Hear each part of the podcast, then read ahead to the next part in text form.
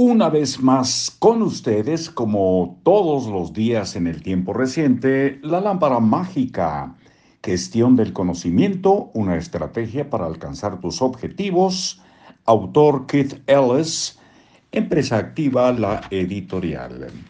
Llegamos a un subtítulo, al número 8, seguramente es el capítulo 8, la zona confortable.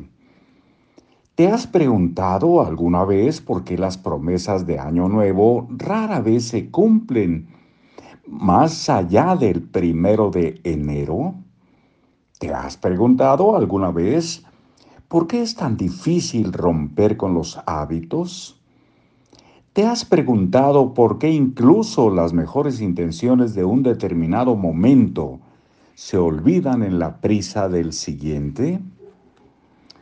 En casa probablemente programas el termostato para que encienda el aire acondicionado si la temperatura es demasiado alta, por ejemplo unos 26 grados, o para que encienda la calefacción si la temperatura baja demasiado, por ejemplo por debajo de 19 grados.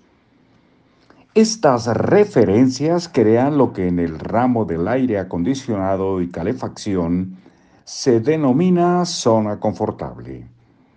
Cada vez que la temperatura aumenta o disminuye más allá de esta zona, el termostato realiza automáticamente los ajustes necesarios para volver a situar la temperatura en dicha zona. La mente humana funciona de manera muy similar. Todos tenemos nuestras eh, propias referencias confortables internas con las que solemos funcionar como la referencia superior e inferior de un termostato. Mediante estas referencias regulamos nuestra conducta de la misma manera que un termostato regula la temperatura de una habitación.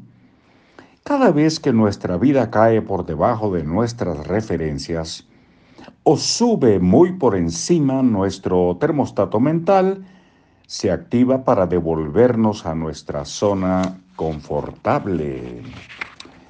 Cuando formulamos una promesa de año nuevo o cuando intentamos cambiar una vieja costumbre, nos desplazamos fuera de nuestra zona confortable, pero no por mucho tiempo.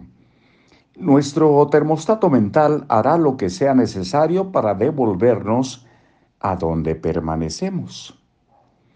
Antes de que nos demos cuenta, hemos olvidado nuestras buenas intenciones y hemos vuelto a la antigua rutina de siempre. No es de extrañar que parezca tan difícil cambiarlo. Un deseo, al igual que una promesa de año nuevo, te desplaza fuera de tu zona confortable. Si quieres que un deseo se convierta en realidad, tendrás que ajustar tu zona confortable para acoger aquel deseo. Si no lo haces, tarde o temprano renunciarás a tu deseo y volverás a tus antiguas rutinas familiares. Muchísimas gracias por el día de hoy y nos escuchamos muy pronto. Hasta luego.